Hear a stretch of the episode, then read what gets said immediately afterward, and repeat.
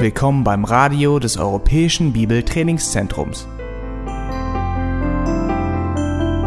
Unser Anliegen ist, dass der folgende Vortrag Sie zum Dienst für unseren Herrn Jesus Christus ermutigt.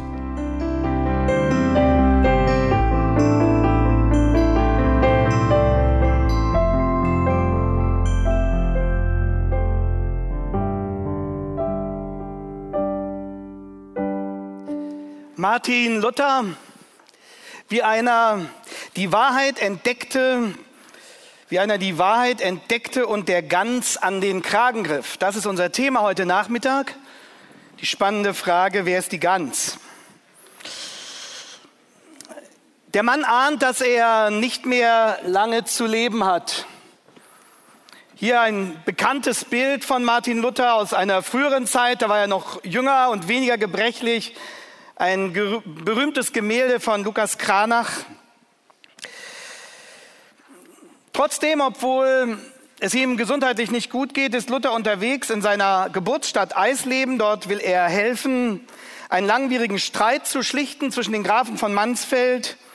Die Verhandlungen sind erfolgreich. Eigentlich könnte er sich jetzt auf die Heimreise nach Wittenberg begeben. Und er sagt, wenn ich wieder heim in Wittenberg komme, lege ich mich in meinen Sarg und gebe den, Maß, den Maden einen feisten Doktor zu fressen. So kann nur einer reden, der einige Kilo auf die Waage bringt, aber vor allem der weiß, wo er hingeht. Doch Luther wird es nicht mehr nach Wittenberg schaffen. Am 18. Februar 1546 schließt sich der Kreis seines Lebens dort, wo er begonnen hat, in Eisleben. Und an seinem Sterbelager findet man diesen berühmten letzten Zettel, Luthers Vermächtnis. Dort sagt er, dort schreibt er die Hirten- und Bauerngedichte von Vergil. Die könne nur verstehen, wer wenigstens selber fünf Jahre Hirte oder Bauer gewesen sei. Auch Ciceros Texte seien nur für den nachvollziehbar, der selbst jahrelang über mehrere Jahre für ein Staatswesen gearbeitet habe, wie Cicero. Und umso mehr gelte für das Wort Gottes, und dann sagt Luther wörtlich, die heiligen Schriften meine niemand genügend geschmeckt zu haben, wenn er nicht hundert Jahre lang mit den Propheten die Kirche regiert hat. Deshalb ist es ein ungeheures Wunder um erstens Johannes den Täufer, zweitens Christus, drittens die Apostel. Du versuche diese göttliche Aeneis nicht. Die Aeneis war ein berühmtes Epos, gestaltet von dem Schriftsteller Vergil. Und Luther will sagen, die Bibel ist ein noch viel größeres Kunstwerk als die Aeneis. Du versuche diese göttliche Aeneis nicht, sondern verehre gebeugt ihre Spuren. Bis dahin ist der Text in lateinischer Sprache verfasst. Nur der vorletzte Satz begegnet in schlichtem Deutsch. Wir sind Bettler. Und dann der letzte Satz, hoc est verum, das ist wahr. Wir sind Bettler, das ist wahr. Und hier in diesem letzten Vermächtnis, da klingen nochmal die beiden großen Themen an, die sich auch durch unsere Konferenz bisher gezogen haben. Sola Scriptura, glaube nicht, du habest die Bibel gut genug verstanden, wenn du nicht 100 Jahre mit den Propheten zusammen die Kirche regiert hast. Und wir sind Bettler, wir sind Bettler vor Gott, rettungsbedürftige Sünder. Hoc est verum, das ist wahr. Und in diesen Stunden schließt sich ein Lebenskreis, der die Weltgeschichte in nachbiblischer Zeit stärker verändert hat als wohl jede andere Biografie. Und wir haben das große Vorrecht, jetzt gemeinsam ein paar dieser Stationen nachzugehen. Und dabei kann uns helfen, dass die wichtigsten Entdeckungen Luthers innerhalb relativ kurzer Zeit passiert sind. Die Ereignisse lesen sich wie ein Krimi. Es fehlt nichts, einschließlich der abgelegenen Burg, wo ein Verfolgter Zuflucht findet. Aber dazu kommen wir zum Schluss. Gehen wir also gleich hinein. Erstes Kapitel, ein Student in der Krise. Luthers Weg beginnt in einer ganz weltlichen Familie im Schoß der katholischen Kirche als Sohn des Bergmannes Luder.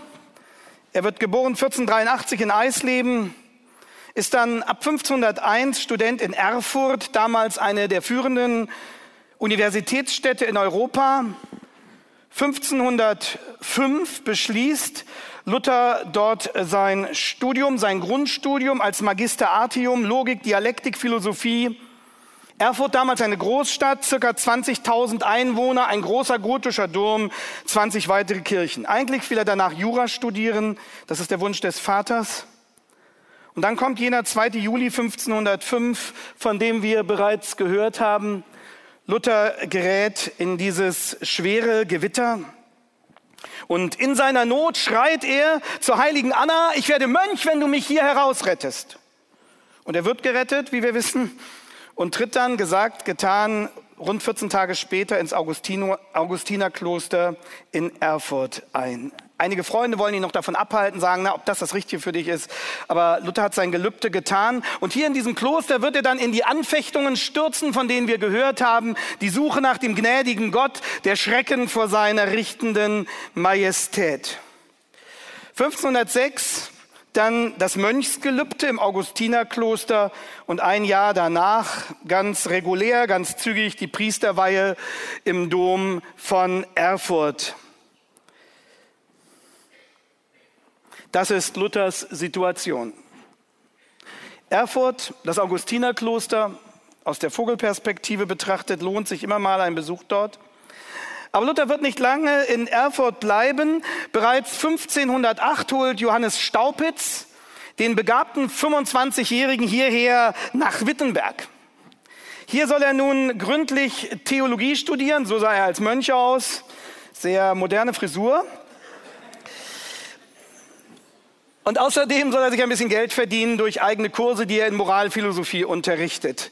Wittenberg, das kann man sich heute gar nicht mehr vorstellen, ist dort ein ziemlich verschlafenes Nest ein bescheidenes Städtchen mit 2300 Einwohnern, heute sind es immerhin über 130.000, umgeben von weißen Sandhügeln, die der Stadt den Namen geben, Weißenberg, Wittenberg.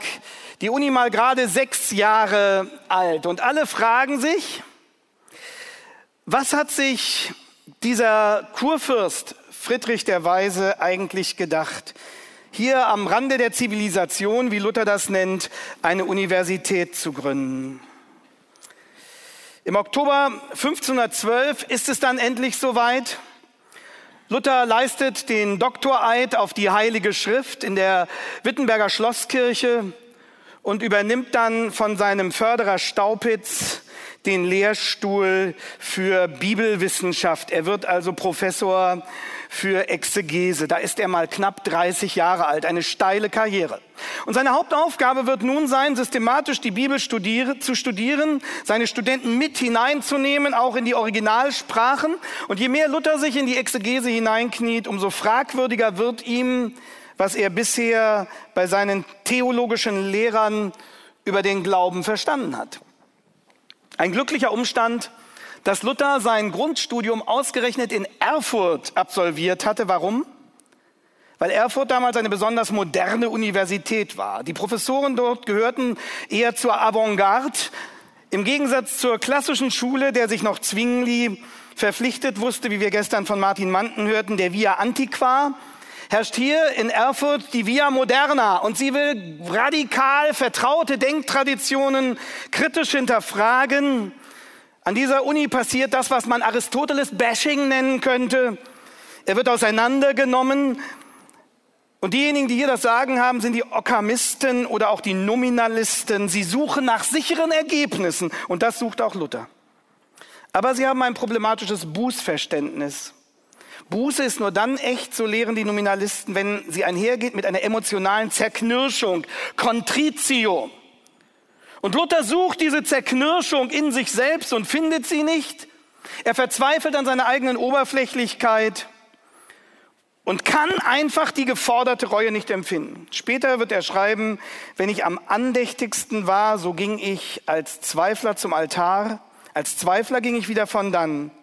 Wir waren in dem Wahn, wir könnten nicht beten und würden nicht erhört, wenn wir nicht ganz rein und ohne Sünde wären. So war ich im Mönchtum ein Wollender und Laufender, aber ich kam je länger, je weiter davon. Denn ich kannte Christus nicht anders als einen strengen Richter, vor dem ich fliehen wollte und doch nicht fliehen konnte. Fünf Jahre später begegnet uns ein anderer Luther. Das ist hier die Tür der Schlosskirche zu Wittenberg. Kann man nach dem Vortrag nochmal überprüfen, ob die doch da ist. Hier hämmert Luther oder bringt er auf irgendeine Weise seine Ablassthesen an. Das ist auch historisch sehr wahrscheinlich. Darüber haben wir am Mittwoch ausführlich gesprochen. Klammer auf, bis heute erhebt die katholische Kirche eine Ablasspraxis, verspricht Ablassvergebung. Klammer zu. Luther schreibt in seinen 95 Thesen in These 27, Menschenlehre verkündigen die, die sagen, dass die Seele aus dem Fegefeuer emporfliege, sobald das Geld im Kasten klingt. Das war der Spruch von Tetzel. Oder 62, der wahre Schatz der Kirche ist das allerheiligste Evangelium von der Herrlichkeit und Gnade Gottes. Und dann These 63, diese Gnade Gottes, dieser wahre Schatz ist zu Recht allgemein verhasst. Warum? weil er aus Ersten Letzte macht, weil er den Menschen demütigt. Luther hat diese Sicherheit, sich hinzustellen und das zu sagen, nur deshalb, weil er das Schriftprinzip entdeckt hat. Darüber haben wir am Mittwoch ausführlich gesprochen, sowohl im Vortrag morgens als auch dann Benedikt Peters nochmal abends. Und das war, so hatten wir gesehen, die große Befreiung, das Schriftprinzip. Die Bibel ist wahr, propositionale Wahrheit, unabhängig von der Bestätigung durch alle menschlichen Quellen. Und das war wie eine Befreiung. Und diese Befreiung findet ihren symbolischen Ausdruck darin, dass Luther seinen Namen verändert und aus Luder wird nun erst Luther im Kontext dieses Ablassstreites in Anspielung auf das griechische Eleutherius, der Befreite, der von Christus Befreite, seit 1517 also nicht mehr Luder, sondern Luther. Und er hat nun die Grundlage für sein Denken gefunden. Ein großer Vorteil in all diesen Umbrüchen war, dass Luther ein klassischer Intellektueller gewesen ist. Er hatte alle akademischen Credentials, die man sich denken konnte. Er musste niemandem beweisen, dass er die philosophische Tradition bestens beherrschte. Und das gab ihm eine große Souveränität und eine Freiheit gegenüber der Meinung der Mehrheit. Auch in der Auseinandersetzung mit seinen akademischen Gegenspielern hat er sich niemals verstecken müssen, sondern er war der Professor Dr. Martin Luther und er konnte souverän mit den Kategorien der Philosophie umgehen.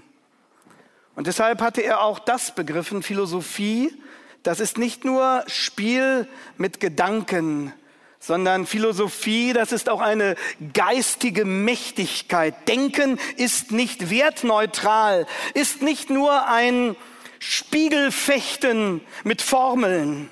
Und dann hat er diesen bedenkenswerten Satz über Aristoteles gesagt, wer ohne Gefahr in Aristoteles Philosophie treiben will, der muss vorher in Christus töricht werden. Das heißt, wenn du dich auf das große Feld der akademischen Debatte wagen willst, wenn du auch den komplexesten Gedankengebäuden nachgehen und dich mit ihnen auseinandersetzen willst, dann brauchst du die Verankerung, dann brauchst du die Geborgenheit in Christus. Und dann musst du erst bei ihm im besten Sinne des Wortes töricht und darum eben auch klug werden. Und dann, dann bist du gerüstet, um dich mit Aristoteles auseinanderzusetzen. Das sagt Luther in der ersten philosophischen These der Heidelberger Disputation. Ich habe diese Frage von Luthers Denken etwas ausführlicher behandelt in dem neuen Buch, das Johannes Pflaum herausgegeben hat, das verschleuderte Erbe. Nochmal ein kleiner Werbeblock, Johannes. Ab Seite 65 kann man über Luthers Verstandesbegriff nachlesen. Und zugleich obwohl Intellektuelle einerseits war Luther sich nicht so fein, sprachlich von Zeit zu Zeit die Boxhandschuhe anzuziehen, wenn es nötig war. Bei den Texten, die wir von ihm haben, müssen wir das immer mit bedenken. Damals gab es auch noch nicht dieses starke Postulat der Political Correctness. Das war eine große Stärke.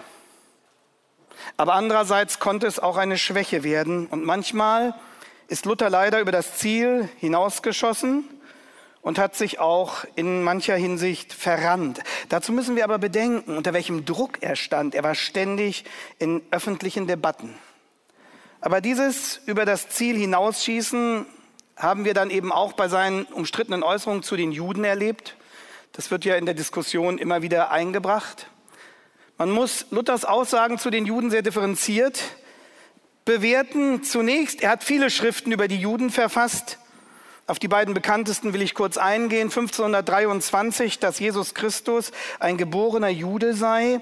Er wollte sie gewinnen für das Evangelium. Und er hat gesagt, wenn, dann haben die Juden einen Vorteil, denn sie kommen aus dem Volk, aus dem unser Herr gekommen ist. Und Luther verstand die Abwehr vieler Juden gegenüber der römisch-katholischen Kirche und warum es ihnen schwer war, sich zu bekehren. Er sagt einmal, und wenn ich ein Jude gewesen wäre und hätte gesehen, wie solche Tölpel und plumpen Gesellen den christlichen Glauben regieren, dann wäre ich eher eine Sau geworden als ein Christ. Aber dann gewinnt er zunehmend den Eindruck, dass die Juden unter der Bevölkerung missionieren, dass sie Menschen versuchen, auf ihre Seite zu ziehen und die biblischen Grundwahrheiten angreifen, die Wahrheit der Dreieinigkeit, die Wahrheit, dass Jesus Gott ist, dass er für unsere Schuld starb. Und Luther sieht eine Gefahr für die Gesellschaft heraufziehen und ruft dann, und das ist die umstrittenste Schrift, 1543 dazu auf, sie aus dem Land zu treiben, wieder die Juden und ihre Lügen, heißt die Schrift. Dabei muss man im Rückblick deutlich festhalten, Luther spricht sich klar dagegen aus, einzelnen Juden durch Gewalt Leid anzutun. Das will er nicht. Es ist kein Aufruf an die Bevölkerung, nun mit Gewalt gegen die Juden vorzugehen. Aber Luther fordert die Obrigkeit auf, im Sinne des Gotteslästerungsparagraphen gewissermaßen durchzugreifen und die Juden aus dem Land zu vertreiben. Und dann kommen so schlimme Formulierungen, dass er sagt, wie die tollen Hunde soll man sie hinausjagen. Das heißt flächendeckend ausweisen. Und hier solle man dem Beispiel der übrigen Nationen folgen, gemäß allgemeiner Klugheit der anderen Nationen, wie er sagt, wie Frankreich, Spanien, Böhmen und so weiter. Also er fordert, dass man sich in Deutschland dem damaligen europäischen Standard doch endlich angleichen möge. Das war falsch und umso trauriger, als Luther in früheren Jahren missionarisch und liebevoll um die Juden geworben hatte. Und auch in seinen letzten Jahren findet man noch solche Formulierungen, wir wollen sie doch für Christus gewinnen. Aber eines muss man deutlich sagen, Luther war kein Antisemit, definitiv nicht.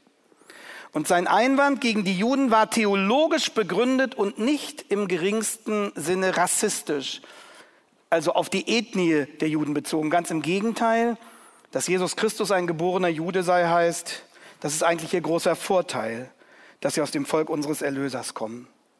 Und deshalb, so muss man deutlich sagen, haben die Nazis Luther übelst missbraucht, als sie dann seine Schriften benutzten und zitierten, um gegen die Juden in unserem Land vorzugehen. Und möglicherweise hat deshalb Dietrich Bonhoeffer in seinen Äußerungen zum Thema Juden gezielt Luther immer zitiert, positive Zitate von Luther verwendet. Aber wir wünschten uns, Luther hätte sich diese Blöße nicht gegeben. Allerdings wusste niemand besser als er, wie sehr wir Bettler vor Christus bleiben. Und damit schließen wir diese Klammer zum Stichwort Boxhandschuhe anzuziehen und kommen zurück zur Startphase der Reformation ins Jahr 1517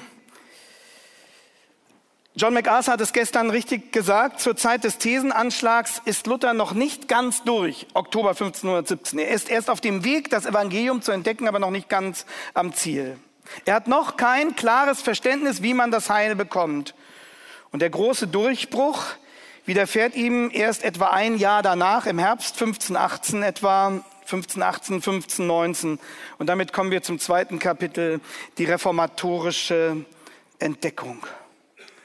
Luther hat die Suche nach dem gnädigen Gott einmal so auf den Punkt gebracht. Er schreibt, wenn ich wüsste, dass Gott mir gnädig ist, ich würde vor Freude einen Luftsprung machen. Und es gibt ein berühmtes Selbstzeugnis, in dem Luther 1545, also ein Jahr vor seinem Tod, rückblickend beschreibt, wie er den Durchbruch zur Glaubensfreude erfahren hat. Im ersten Band der Wittenberger Ausgabe der lateinischen Schriften, die haben seine Schüler zusammengestellt, Luther schreibt ein autobiografisches Vorwort. Und dieser Bericht führt uns ins Jahr 1518.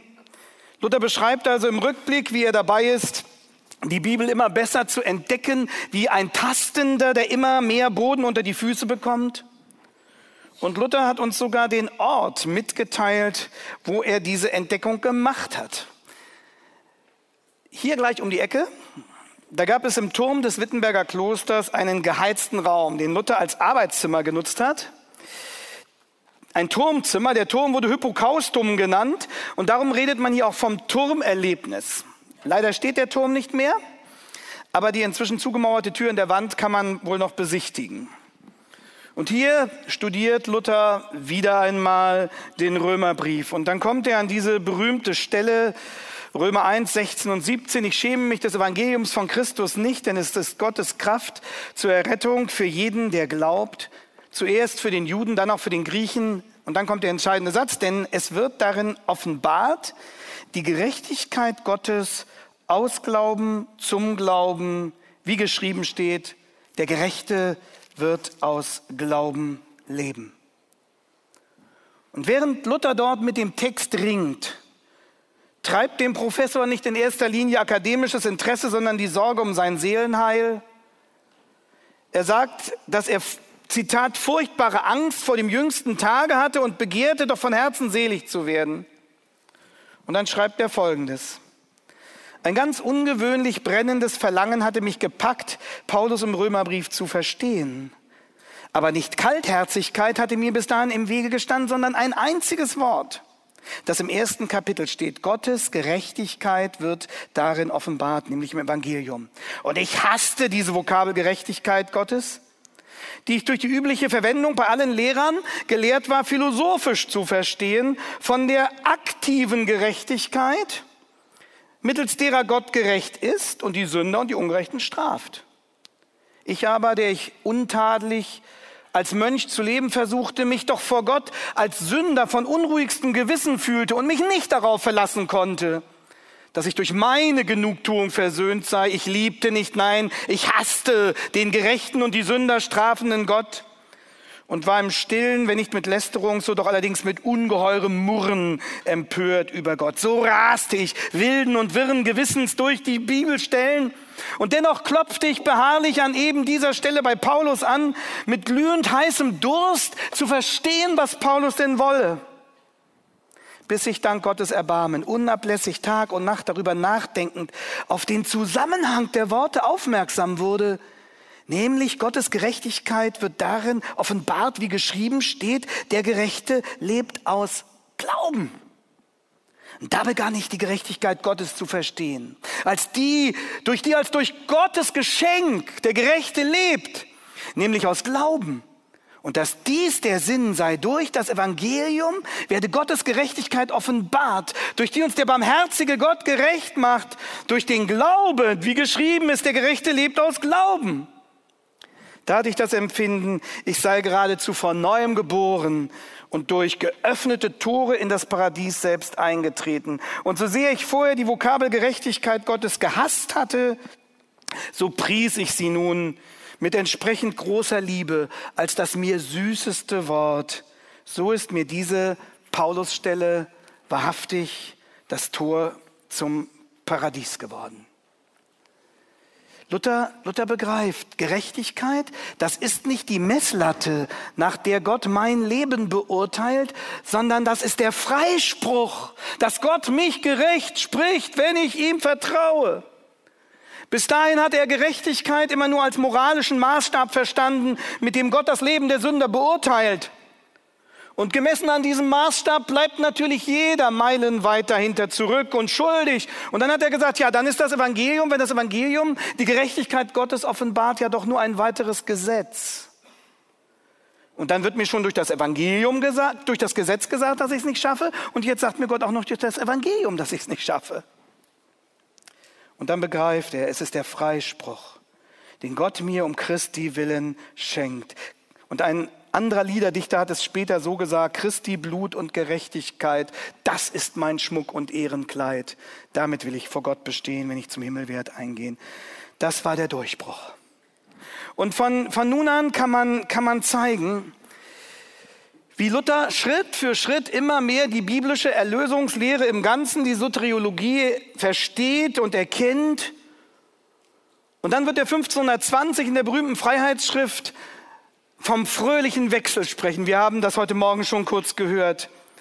Von diesem Wunder der Stellvertretung, dass Christus sich mit dem Sünder vermählt und durch diese, durch diese Heirat alle unsere Sünde auf Christus fällt und alle seine Gerechtigkeit auf uns. Ich darf noch mal einen kleinen Ausschnitt daraus vorlesen aus der Schrift von der Freiheit eines Christenmenschen. Da sagt Luther, Christus, alle Güte und Güter und Seligkeit, die werden der Seele des Menschen eigen. Die Seele dagegen hat alle Untugend und Sünde auf sich, die werden Christi eigen. Hier hebt nun der fröhliche Wechsel und Austausch an. So wird die Seele von allen ihren Sünden allein um des Glaubens willen los und frei und mit der ewigen Gerechtigkeit ihres Bräutigams Christus beschenkt. Und dann fragt er, ist das nun nicht eine fröhliche Hochzeit? Wo der edle, reiche, gerechte Bräutigam Christus das arme, verachtete, unansehnliche Hürlein heiratet und sie von allem Übel befreit und mit allen Gütern ziert. Daher ist es unmöglich, dass die Sünden sie verdammen, denn sie lasten nun auf Christus und sie sind in ihm verschlungen.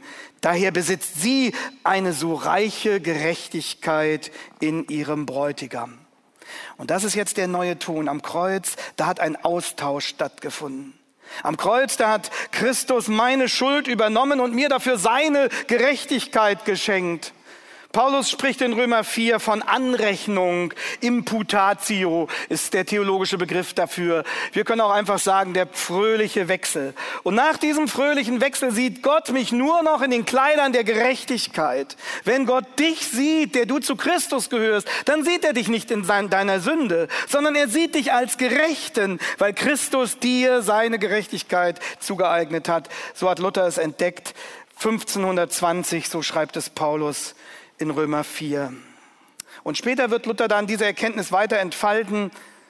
1529 in den Katechismen, 1531 in der Galater-Vorlesung.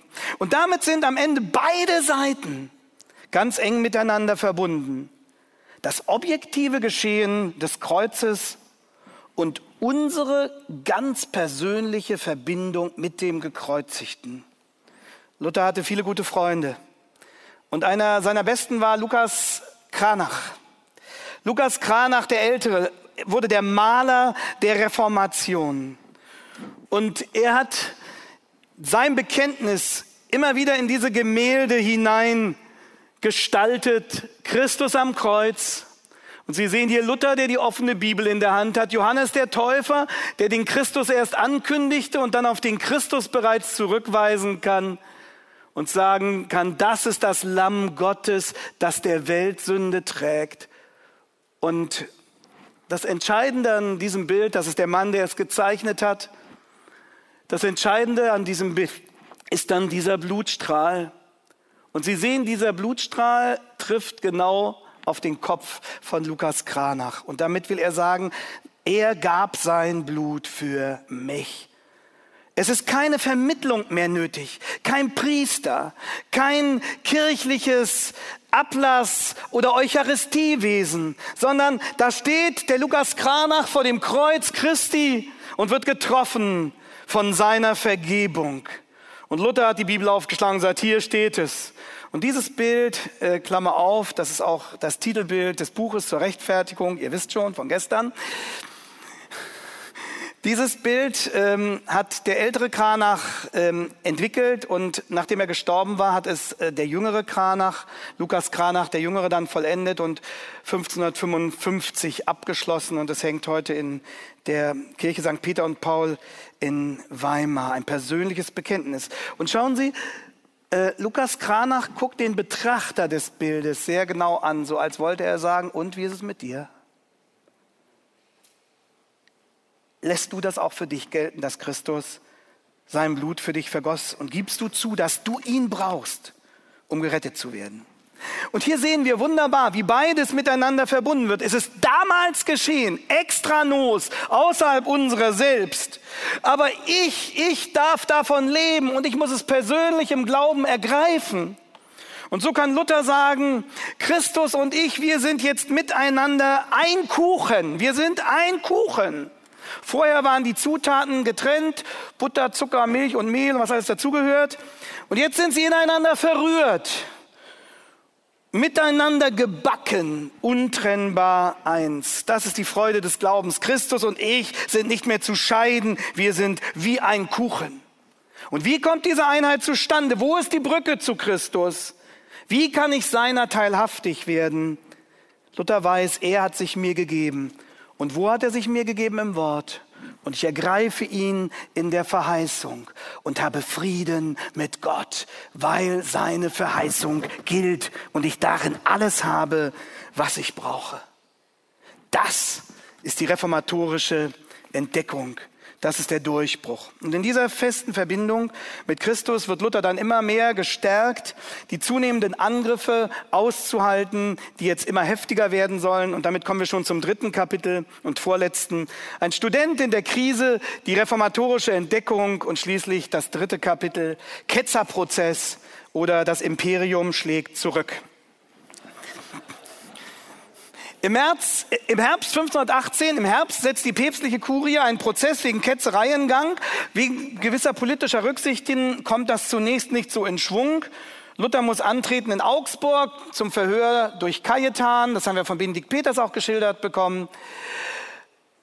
Der Kurfürst wird angesprochen, gesagt, liefere ihn aus. Und äh, Friedrich der Weihe sagt, ich werde ihn nicht ausliefern. Und dann ein Jahr später die Leipziger Disputation mit Johann Eck, die wussten noch zu diskutieren. Im Sommer 1519 stehen sich die beiden Kampfhähne gegenüber, Katheder gegen Katheder, dazwischen die Zuschauer, sowas sollten wir hier mal wiederholen. Und hier in Leipzig betont Luther nochmal diesen prinzipiellen Autoritätsunterschied zwischen göttlichem und menschlichem Recht. Und hier sagt er, auch Päpste und Konzilien können irren. Nur die Bibel ist unfehlbar. Ultimative Norm, sola scriptura. Und dann wird 1520 der Ketzerprozess aufgenommen. Im Juni die Bannandrohungsbulle. Widerrufe deine Heresie, sagt der Papst. Aber auch für die katholische Kirche ist es nicht ungefährlich, die Situation. Luther wird immer bekannter. Es herrscht im Lande soziale Unzufriedenheit an vielen Stellen. Und dann sind ja da neben dem Papst und dem Kaiser Karl V. auch noch die Landesfürsten mit ihren Territorien. Also wir würden heute sagen, die Ministerpräsidenten. Und äh, die Ministerpräsidenten freuen sich über alles, was die Zentralmächte pa Kaiser und Papst schwächt. Im Oktober schreibt Luther dann von der Freiheit eines Christenmenschen, da kommt es auch mit dem fröhlichen Wechsel vor und appelliert an ein neues Konzil. Er widmet diese Schrift Papst Leo und dann schreibt er in diesem Jahr, als ginge es um sein Leben, an den christlichen Adel deutscher Nation, von der babylonischen Gefangenschaft der Kirchen und von den guten Werken und von der Freiheit eines Christenmenschen. Er weiß, jetzt geht es ums Ganze und er weiß nicht, wie viel Zeit ihm noch bleibt. Aber Gott hält die Hand über ihn und dann kommt es am 10. Dezember zum endgültigen Bruch Nachdem Luthers Bücher verbrannt worden sind, tritt Luther hier in Wittenberg ans Elstertor und nimmt die Bannandrohungsbulle des Papstes und verbrennt sie ebenfalls öffentlich. Er war ein Mann auch öffentlicher Gesten, das konnten alle sehen. Und jetzt reicht es dem Papst 1521 im Januar, das Jahr fängt ja gut an, verhängt er den endgültigen Bannfluch gegen Luther und der Kaiser, Kaiser Karl, weiß nicht so recht, wie er nun reagieren soll in diesem Machtgeflecht. Er spürt die lutherfreundliche Stimmung. Einige Fürsten reiben sich schon die Hände und hoffen auf die politische Schwächung des Papstes. Und der Kaiser sagt, lasst uns noch mal einen Reichstag machen. Wir müssen Luther hören. Und dann lädt er ein zum Reichstag in Worms. Das ist nicht Calvin, sondern Karl V. Und Friedrich der Weise. Friedrich der Weise, also Luthers bewährter Kurfürst, erreicht, dass Luther freies Geleit zugesichert wird. Aber auch Johann Hus hatte man 100 Jahre vorher freies Geleit zugesichert. Ob das hält? Und dann begibt Luther sich am 2. April auf die Reise nach Worms. Es ist kein Spießrutenlaufen, es ist eher ein Triumphzug. Er predigt in Erfurt, er predigt in Gotha, er predigt in Eisenach, er predigt in Worms und die Massen hören ihn. Und dann steht er am 17. 18. April vor dem Reichstag zu Worms, das hat Benedikt Peters am Mittwochabend äh, so eindrücklich geschildert, noch viel eindrücklicher als dieses Gemälde es ausdrücken kann. Und nach einer Bedenkzeit weigert er sich zu widerrufen unter Berufung allein auf die Heilige Schrift. Es sei denn, dass ich durch klare Zeugnisse der Schrift oder klare Vernunftgründe überführt werde. Und mit diesen Vernunftgründen meint Luther nicht, dass die Vernunft neben die Schrift tritt, sondern damit will er sagen, ich muss durch eine klare biblische Argumentation überführt werden, sonst bin ich in meinem Gewissen gebunden. Und sie können ihn nicht überführen und Luther bleibt nichts anderes übrig, als die Revocatio zu verweigern, den Widerruf zu verweigern. Und dann spricht er diese, diese Worte, mein Gewissen ist in den Worten Gottes gefangen, ich kann und will nichts widerrufen, weil es gefährlich und unmöglich ist, etwas gegen das Gewissen zu tun. Gott helfe mir, Amen. Und dann geht er raus aus diesem Verhandlungssaal und er sagt zu seinen Freunden, ich bin durch. Und damit meint er, ich bin durch, ohne verleugnet zu haben. Er wird nicht verhaftet. Es gibt einen Schutzbrief, der gewährt ihm 21 Tage freies Geleit das war der Plan des Kurfürsten. Und Luther tritt am 25. April die Rückreise an. Hier haben wir nochmal ein, ein Gemälde von der Verhandlung dort in Worms. Luther tritt am 25. April die Rückreise an. Der Reichstag verhandelt weiter und verhängt dann im Wormser Edikt die Reichsacht über Luther. Und jetzt müsst ihr euch das vorstellen, er ist gebannt vom Papst und geächtet vom Kaiser. Und die Reichsacht bedeutet, dass im ganzen Reich niemand Luther unterstützen darf, niemand seine Bücher lesen oder drucken darf. Und wer ihn zu fassen kriegt, der soll ihn den kaiserlichen Truppen überstellen. Und wahrscheinlich hoffen einige auf einen wirkungsvollen Anschlag, auf einen Mordanschlag, der das Problem Luther beenden soll. Und dann das vierte und letzte Kapitel, Jetzt kommt die Flucht, jetzt kommt die Burg. Flucht auf die Wartburg oder das produktive Exil. Am 28. April schreibt Luther in einem Brief an seinen Freund Lukas Kranach, ich lasse mich eintun und verbergen, weiß selbst nicht wo. Es gibt also einen Plan. Und man hat Luther freundlicherweise vorher mitgeteilt, dass man ihn aus taktischen Gründen entführen will. Friedrich der Weise war ein gewiefter Taktiker.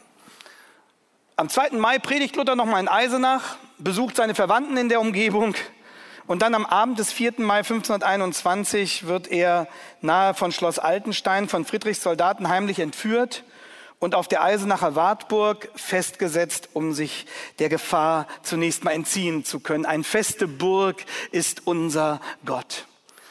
Und Luther legt sich ein neues Outfit zu, äh, um äh, unerkannt zu sein. Also heute hätte man wahrscheinlich Schlapphut und Sonnenbrille verwendet.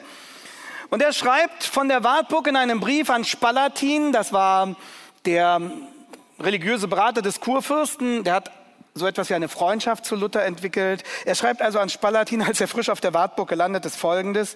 So bin ich denn nun hier. Meine Kutte hat man mir abgenommen und ein Reitergewand angezogen. Ich lasse mir Haare und Bart wachsen. Das ist da schon ganz gut gelungen. Du wirst mich schwerlich erkennen, da ich mich selber schon nicht mehr wieder erkenne. Jetzt lebe ich in christlicher Freiheit, frei von einem Gesetz jenes Tyrannen.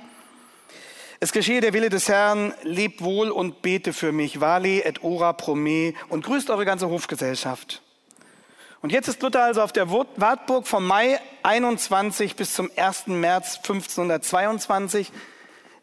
Hier nochmal eine Luftaufnahme. Junker Jörg, das ist jetzt sein Inkognito. Kranach hat ihn gezeichnet. Die Einsamkeit dort macht ihm zu schaffen. Er hat Verdauungsprobleme. Er sagt, ich lebe jetzt hier im Reich der Vögel. Die geistliche Anfechtung kommt hinzu. Und doch ist es ein produktives Exil. Und für dieses produktive Exil, Sie erkennen das Bild wieder, zeugt der Schreibtisch in einer der Stuben, die wohl Luthers Studierstube dort gewesen sein dürfte. Nur ein unscheinbarer Schreibtisch, aber von diesem Schreibtisch aus hat Luther die Welt verändern dürfen. Und ich denke, das ist eine Ermutigung für alle, die viel an einsamen Schreibtischen sitzen müssen. Ich möchte deswegen eine Ermutigung weitergeben, die mein eigener Sohn mir geschrieben hat, als sie 2013 eine Fahrradtour mit der Jugend nach Eisenach zur Wartburg machten. Da hat er mir eine Karte mit diesem Schreibtischzimmer gekauft und dann später Folgendes draufgeschrieben. Besonders beeindruckt hat mich die Schlichtheit und die Atmosphäre der Normalität, die Luthers Stube charakterisiert. Und mir ist gleich folgender Gedanke gekommen. Geschichte wird immer im Alltag, immer im Normalen gemacht. Erst im Nachhinein wird sie zum Besonderen. Eine Riesenermutigung, wenn man mal wieder an seinem normalen Schreibtisch sitzt. Dein Lukas. Also eine Ermutigung für alle anderen, auch die einsam an Schreibtischen sitzen. Und was hier entsteht, ist das Neue Testament 1521 im Herbst geschrieben. Man stelle sich das vor in nur elf Wochen. Martin Manten hat gestern stolz gesagt, und das will ich auch nicht bestreiten, dass Zwingli die erste vollständige Bibel veröffentlicht hätte 1529. Ich sage, dass Luther die schnellste Übersetzung des Neuen Testaments geliefert hat. In nur elf Wochen. Als Vorlage diente ihm ein Exemplar der griechischen Bibel des Erasmus von Rotterdam. Äh, Luthers Übersetzung erscheint im September 1522, deswegen nennt man sie auch das September-Testament. 1523 erscheint dann eine erste Teilübersetzung, auch noch sechs Jahre vor Zwingli. Und dann, sorry, und dann, wir lassen die alten Konfessionskriege wieder aufleben. Ne? Und dann erleben übrigens diese beiden zusammen, also September, das September-Testament und der erste Teil des Alten Testaments, bis 1525 bereits 22 autorisierte Auflagen und 110 Nachdrucke. Und dann erscheint die Züricher Bibel 1529 und schließlich 1534 eine vollständige Übersetzung des Alten Testaments durch Luther. Luther hat dem Volk aufs Maul geschaut, wie man sagt, er hat gehört, wie verständigen sie sich, aber ihm ging es immer darum, den Wortsinn des Textes ganz genau zu erfassen und ihn dann so gut zu transportieren, dass jeder ihn verstehen kann. Und er wirkt stilprägend über Jahrhunderte hinaus. So ganz nebenbei entsteht auch noch eine deutsche Einheitssprache, die es vorher in dieser Weise nicht gab. Eine, eine grandiose kulturelle Leistung, die einfach nochmal ein Abfallprodukt dieses Schreibtisches dort auf der Wartburg war. Und äh, Luther ersinnt viele Ausdrücke, die uns heute ganz geläufig sind. Feuertaufe, Bluthund, Selbstverleugnung, Machtwort, Schandfleck, Lückenbüßer, Gewissensbisse, Lästermaul, Lockvogel, Perlen vor die Säue werfen, die Zähne zusammenbeißen, ein Buch mit sieben Siegeln, etwas ausposaunen, im Dunkeln tappen, ein Herz und eine Seele, der Wolf im Schafspelz und so weiter. Und das schenkt ihm Gott, dass er das in diesen, diesen Tagen so findet und dann auch schreibt. Tja, und dann März 1522.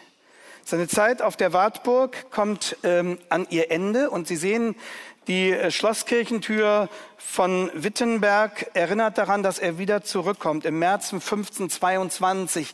Mehr gedrängt durch eine innere Unruhe. Warum? Was war hier passiert in Wittenberg? Noch nicht der EBTC-Kongress, sondern Karlstadt und einige andere Radikalinskis drücken aufs Tempo, was die Reformation angeht. Sie meinen es gut, aber sie wollen so einen richtigen Kahlschlag an den Formen festmachen. Bildersturm zum Beispiel. Sie wollen alle Klöster sofort schließen. Und Luther fürchtet das Entstehen einer neuen Gesetzlichkeit.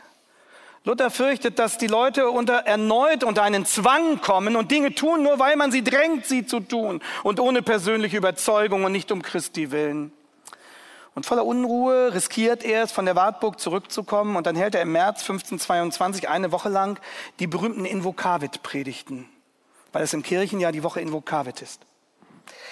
Und einen Satz aus diesen Invokavit-Predigten dürfen wir als Verkündiger nie vergessen. Er sagt dort, ich komme mit dem Wort nicht weiter als bis ins Ohr. Und damit macht er deutlich, was unsere Aufgabe als Verkündiger ist. Wir haben die Wahrheit auszurichten.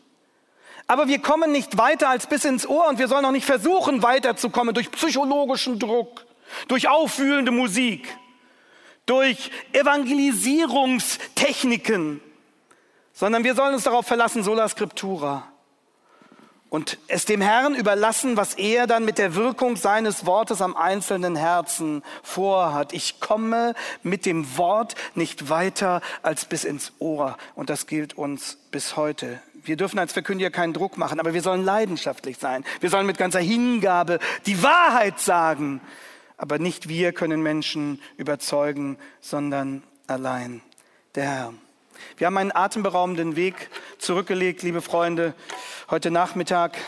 Eigentlich ist es ein Weg nur durch wenige Jahre. Ein Student in der Krise, das geht 1505 los. Dann die große reformatorische Entdeckung, der Ketzerprozess, das Imperium schlägt zurück. Und schließlich viertens die Flucht auf die Wartburg, dieses produktive Exil, das 1522 im März endet. Darauf haben wir uns heute konzentriert, weil da die entscheidenden Weichen gestellt wurden. Danach werden Luther noch 24 Lebensjahre geschenkt, in denen es darum geht, die Reformation zu verteidigen, sie weiterzuentwickeln. 1525 findet er das Glück seines Lebens, Käthe von Bora. Käthe, jetzt zum Schluss noch was fürs Herz. Käthe, eine 26-jährige Ex-Nonne aus Überzeugung dem Kloster entronnen. Luther suchte einen Ehemann für sie, damit sie nicht in ihre katholische Heimat zurück musste. Als er keinen besseren fand, heiratete er Käthe ihm selbst. Ich weiß nicht, wie ehrlich er wirklich gesucht hat. Aber sieben Jahre später schon, sieben Jahre später bekennt Luther, er würde seine Käthe nicht um Frankreich und Venedig dazu hergeben. Die beiden hatten oft Gäste und waren dann, als dann noch die Kinder dazu kamen, das erste klassische Pfarrhaus der Geschichte. Sechs Kinder wurden ihnen geschenkt. Zwei davon sind dann relativ früh wieder gestorben. Luther hat sie unendlich geliebt. Er hat es geliebt, mit seiner Familie abends zusammen zu singen. Und er sagt einmal, unser Herrgott mag ehrliche Fröhlichkeit wohl leiden, aber der Teufel gönnt sie dem Menschen nicht. Die Schwermut ist seine Badewanne. Der Teufel will Schwermut, aber Gott will uns Freude schenken. Und diese Kette hat dann das Ziel, diesen Dienst, das, diesen Dienst Luthers in, in großartiger, beherzter Weise unterstützt und stand ihm immer treu zur Seite, auch dadurch, dass sie dieses hervorragende wittenbergische Bier gebraut hat. Ich denke, wenn wir Luthers Drama so nachverfolgt haben in wenigen Strichen, dann sehen wir, dass sich die Zeiten nicht geändert haben und wir in einer ähnlichen Herausforderung heute stehen. Und darum möchte ich schließen, indem ich meine Hausaufgabe abliefere, zu der das EBTC uns verpflichtet hatte als Referenten. Wir sollten zehn Thesen zu den Solarbestimmungen der Reformation abliefern. Und ähm, was bei mir dabei herausgekommen ist, trage ich als braver Schüler, der seine Hausaufgaben abgibt, am Schluss noch vor. Äh, diese Thesen sind übrigens auch abgedruckt im Anhang des Rechtfertigungsbuchs. Und an der Stelle äh, sage ich noch mal ein herzliches Dankeschön an Angelika Lindner aus Berlin, die eine exzellente englische Übersetzung dieser Thesen geliefert hat. Also nicht Käthe von Bora hat sie übersetzt, sondern Angelika Lindner zehn, zehn Thesen nicht an die Kirchentür von Wittenberg geheftet, aber hier in Wittenberg vorgetragen zum Abschluss dieses, dieses Vortrags. Erste These, der reformatorische Konflikt heute, zehn Thesen nach äh, 500 Jahren. Ähm, und ich lese jeweils die These, damit äh, zum Schluss die Übersetzer sich auch nochmal ausruhen können, zumindest der englische Übersetzer nochmal in der englischen Fassung dann auch vor. Sola Scriptura. Erstens, die Irrtumslosigkeit der Schrift ist keine Sonderlehre oder Marginalie der Hermeneutik, also Nebensache der Hermeneutik, sondern das Herzstück des Schriftvertrauens Jesu Christi. The affirmation of Scripture's inerrancy does not stem from peripheral or marginal hermeneutical theories. Indeed, Jesus Christ himself affirms Scripture as inerrant. Zweite These. Die historisch-kritische Methode mit ihren Götzen, Kritik, Analogie und Korrelation, habe ich am, am Mittwoch erklärt, ist kein handwerkliches Instrumentarium historischer Forschung, sondern eine weltanschauliche Deutungsmacht, die in ihrem Wesen gegen das Gottsein Gottes rebelliert. Higher criticism, along with its idols, critique, analogy, and correlation, is not a mere investigative tool for historical research. The worldview that drives this interpretive approach is grounded in rebellion against God's deity. Dritte These zum Solus Christus. Wenn der Herr Jesus Christus sich selbst als einzigen Retter verkündigt, Johannes 14, Vers 6, entlarvt er die Religionen des Altertums, den Humanismus der Moderne und den Relativismus der Postmoderne gleichermaßen als Lüge. By declaring himself to be the one and only Savior, our Lord Jesus Christ uniformly uncovers ancient religions, modern humanism, and postmodern relativism as lies. Vierte These. Darum steht der moralisch aufrichtige und intellektuell redliche gegenüber Christus vor der zwingenden Alternative. Verachten und bekämpfen oder lieben und anbeten. For this reason, a morally upright individual of intellectual integrity stands before Christ with only two options disdainful opposition or loving worship. Fünfte These, dann ist die Hälfte geschafft, sola gratia. Die Gnade zielt nicht darauf, den Sünder zu begütigen und zu beruhigen, sondern seinen Stolz bloßzulegen und zu brechen. Sie bescheinigt dem Toten sein Todsein, um ihn aufzuerwecken. Grace's aim is not to pacify the sinner, but to expose and break his pride. Grace attests man's death to bring him to life. These 6. Wer die Gnade begreift, wird sie immer als Amazing Grace rühmen, denn wer von der Gnade nicht beschämt ist, kennt sie nicht und hat sie nicht. He who grasps grace will ever extol it as amazing grace. He who is not humbled by grace neither knows nor has the same. Siebte These, jetzt geht's mit dem Sola Fide los. Man kann die objektiven Glaubensinhalte, Fides Quae, und die persönliche Glaubenszuversicht, Fides Qua, nicht gegeneinander ausspielen. Weil wir an Jesus Christus glauben, vertrauen wir wie er uneingeschränkt der irrtumslosen Bibel. It is impossible to pit objective matters of doctrine against personal belief. Because we believe in Jesus Christ, we, as He, trust the inerrant Word. These 8. Der rettende Glaube entblößt den Sünder aller menschlichen, priesterlichen, religiösen, moralischen Feigenblätter. Darum ist der wahre Katholik kein wahrer Christ. Saving faith does not hide the sinner's shame with any human, priestly, religious, or moral fig leaves. Therefore, a true Catholic cannot be a true Christian.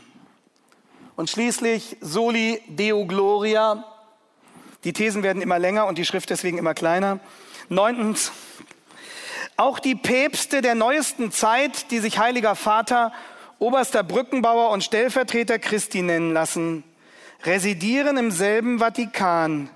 Sie tragen die gleiche Krone und sie reklamieren für sich die Ehre Gottes mit der gleichen Anmaßung wie ihre Vorgänger im Mittelalter. Recent popes, whose chosen titles include Holy Father, the Great Bridge Builder, and the Vicar of Christ, reside in the same Vatican, wear the same crown, and blaspheme God's glory to the same degree as their medieval predecessors. Und schließlich These 10. Der Ehre des Herrn zu dienen und Christus treu zu sein, verlangt heute, die ökumenische Verführung aufzudecken und auch jene Zeitgenossen, die der katholischen Lehre glauben und folgen, zur Bekehrung zu Jesus zu rufen. Das bedeutet, sich des Evangeliums nicht zu schämen, Römer 1,16. Katholikenmission ist ebenso wie Judenmission ein Gebot der Liebe. In this age, those who pursue God's glory and serve the Lord Jesus Christ are required to expose ecumenical seducement and to call those who believe and follow Catholic doctrine to repentance. That is, to be unashamed of the gospel. Love commands evangelism of Catholics as it does evangelism of Jews. Und so mündet auch Luthers Theologie und seine persönliche Geschichte in den großen Auftrag der Mission. Denn letztlich dient aller Einsatz für die Reformation diesem einen Ziel, dass die Ehre des Herrn groß wird, indem viele Schafe zu seiner Herde hinzukommen. Und darum schließe ich mit diesem Wort Luthers aus den schmalkaldischen Artikeln, wo er betont, dass jedes kleine Kind, das Jesus kennt, verstehen kann, was die christliche Kirche ist. Denn es weiß Gottlob, ein Kind von sieben Jahren, was die Kirche sei nämlich die heiligen Gläubigen und die Schäflein, die ihres Hirten Stimme hören. Lasst uns beten. Allmächtiger Gott und Vater, wir danken dir dafür, dass du in deinem Erbarmen und in deiner Souveränität dafür gesorgt hast, dass das Licht deines Evangeliums nicht verloschen ist. Und wir danken dir, dass wir auch in der persönlichen Geschichte Martin Luthers deine Treue und deine Macht erkennen, harte Herzen zu überwinden durch dein rettendes Evangelium. Lass uns treu sein, in unserer Zeit deine Wahrheit zu bekennen, aus Liebe zu dir, aus Ehrfurcht vor deiner Heiligkeit und aus tiefer Dankbarkeit zu deiner unermesslichen Liebe. Wir loben und wir preisen dich und wir bitten dich, schenk uns auch ein Herz voller Liebe zu unseren Zeitgenossen und lass uns nicht müde werden, ihnen dein Evangelium zu bringen, bis du wiederkommst. Dir sei alle Ehre, du lieber guter Herr. Amen.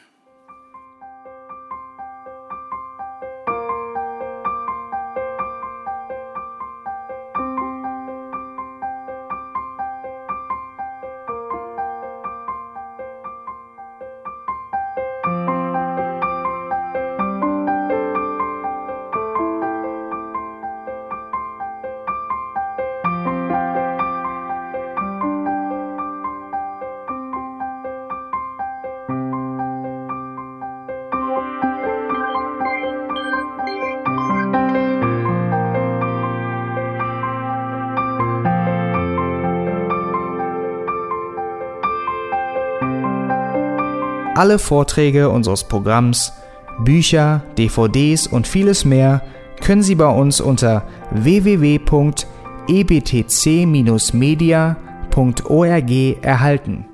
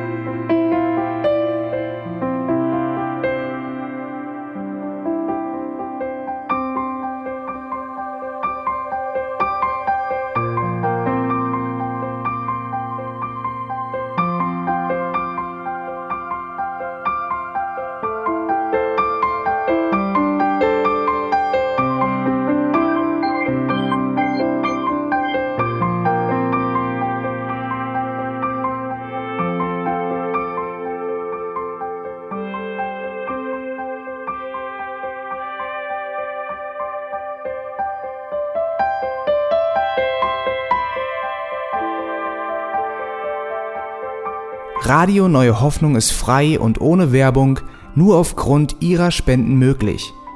Wenn Sie weitere Informationen dazu finden möchten, wie Sie Radio Neue Hoffnung unterstützen können, besuchen Sie die Webseite www.rnh.de.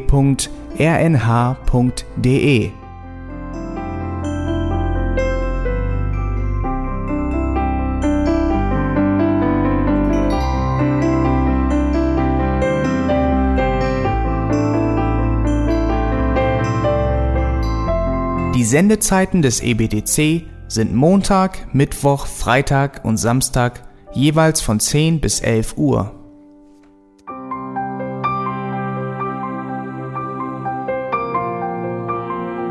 Sie finden uns im Internet unter www.auslegungspredigt.org. Eine E-Mail können Sie uns senden an radio@auslegungspredigt.org. Telefonisch erreichen Sie uns unter 0049 30 60 988 610.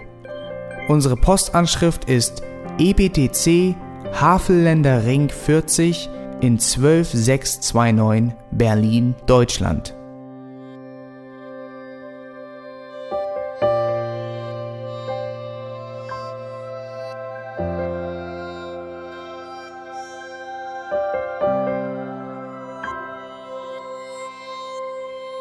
Auf Wiedersehen und bis zum nächsten Mal beim EBTC Radio.